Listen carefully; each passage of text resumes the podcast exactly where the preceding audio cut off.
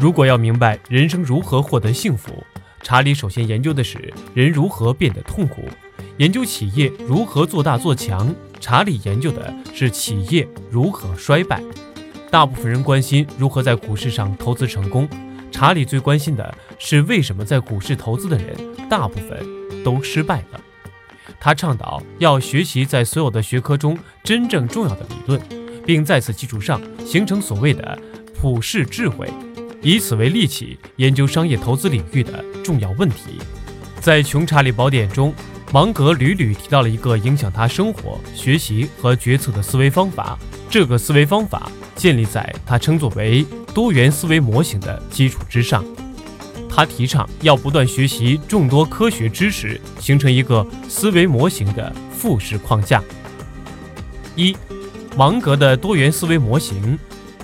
查理·芒格关于多元思维模型的解释：长久以来，我坚信存在某一个系统，几乎所有聪明人都能掌握的系统。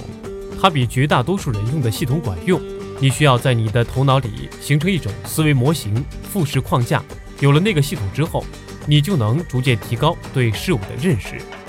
你必须知道重要学科的重要理论，并且经常使用它们，要全部都用上，而不是只用几种。大多数人只使用学过的一个科学的思维模型，比如说经济学，试图用一种方法来解决所有的问题。你知道谚语怎么说的吗？在手里拿着铁锤的人看来，世界就像一颗钉子，这是处理问题的一种笨办法。必须在头脑中拥有一些思维模型，必须依靠这些模型组成框架来安排你的经验，包括间接和直接的。你也许已经注意到。有些学生试图死记硬背，以此来应付考试。他们在学校中是失败者，在生活中也是失败者。你必须把经验悬挂在头脑中的一个许多模型组成的框架上。多元思维模型的全套工具，芒格所有的工具是指历史学、心理学、生理学、数学、工程学、生物学、物理学、化学、统计学、经济学等。据称，只要得到真正的收集和组织，它的多元思维模型，据他估计，大概能有一百种，并能提供一个背景或者框架，使他具有看清生活本质和目标的非凡洞察力。具体到《穷查理宝典》中，芒格极为推崇的就是以下几个：复利原理、排列组合原理、费马帕斯卡系统、决策树理论、会计学、复式搏击。质量控制理论、后备系统、断裂点原理、理解质量概念、误判心理学、微观经济学、规模优势理论。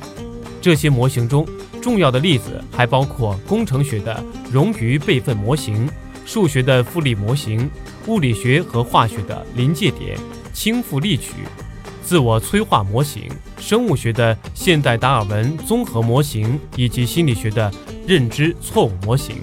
毫无疑问，这种普世智慧在投资评估中的运用，是芒格毕生研究人类行为的模式、商业系统和许多其他科学学科的产物。多元模型的形成，多元模型要求跨学科学习。芒格认为，无需理会学科的法定界限，学习就应该回归到最初的样子，需要什么就学什么。世界是众多学科的综合体。芒格是一个如饥似渴的读书人，他的书房里、床上、椅子上到处都是书，但他并不是一个小说迷。他看的不是商业类、传记类，就是历史类或者科技类，都是以事实为基础的。他曾说过：“我对自己为什么搜集这些信息十分清晰，在开始之前就想好了了解哪些事实，然后去判断所看到的数据是否符合基本概念。”大量有目的的阅读可以让人的潜意识养成一种习惯，把读的东西和基本概念联系起来，逐渐就会积累有关投资的智慧。如果没有进行大量的阅读，不可能成为一个真正出色的投资人。而阅读商业杂志是一条捷径。巴菲特和我从优秀的商业杂志中学到了比其他任何地方学到的要多。只要很快地翻阅一期。又一期的杂志就可以得到各种各样的商业经验，这种方法如此简单有效。跟离世的伟人交朋友，这听起来很滑稽。但如果你一生都这样做，你会受益匪浅。查理芒格有儿童一样的好奇心，又有第一流的科学家所具备的研究素质和科学研究方法，一生都有强烈的求知欲和好奇心，几乎对所有的问题都感兴趣。任何一个问题在他看来，都可以使用正确的方法，通过自学完全掌握，并可以在前人的基础上创新。他的思维辐射到视野、人生、知识的每个角落。实现了自身价值及帮助他人的理想。